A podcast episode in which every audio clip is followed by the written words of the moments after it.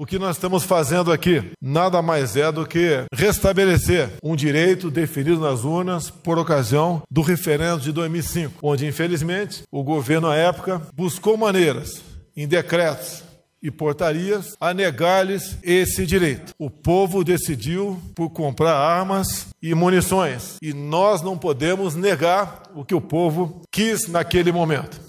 Em toda a minha andança pelo Brasil, ao longo dos últimos anos, a questão da arma sempre estava na ordem do dia. Não interessa se eu estava em Roraima, no Acre, Rondônia, Rio Grande do Sul, Santa Catarina ou Rio de Janeiro. E esse nosso decreto trata especificamente da posse da arma de fogo. Outras coisas dependeriam, obviamente, de mudança na lei, coisa que o Peninha, o Lupion chegando agora também, com toda certeza, vão tratar é, deste assunto. E o grande problema que tínhamos na lei é a comprovação da efetiva necessidade. Isso beirava a subjetividade. Então, bem costurado com o senhor ministro Sérgio Moro, com o senhor ministro também Fernando, a defesa, é, entre outros, chegamos à conclusão de que tínhamos sim como não driblar, mas fazer justiça com esse dispositivo previsto na lei, de modo que o cidadão pudesse, então, sem a discricionalidade, poder obter, observando alguns outros critérios, a posse da sua arma de fogo. Na legislação anterior, se poderia comprar meia dúzia armas, mas na prática não poderia comprar nenhuma, é, ou então era muito difícil atingir esse objetivo. Com a legislação atual, pode-se comprar até quatro, e ele, preenchendo esses requisitos, cidadão de bem, com toda certeza,